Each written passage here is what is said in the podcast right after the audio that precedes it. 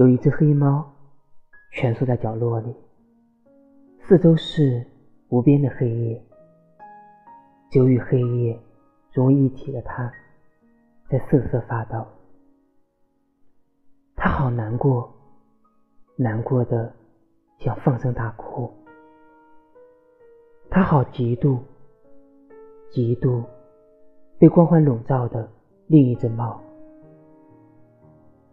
好黯然，黯然，曾经的鲜花与掌声再也不属于他了。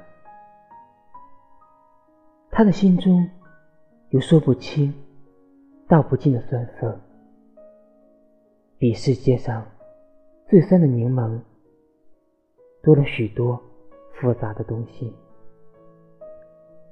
他觉得自己像小丑一样。那样的可笑，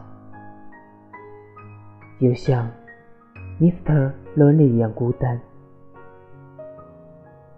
是啊，谁又会知道，整日没心没肺、特别爱笑的他，其实是孤单如黑夜，一点也不快乐的呢？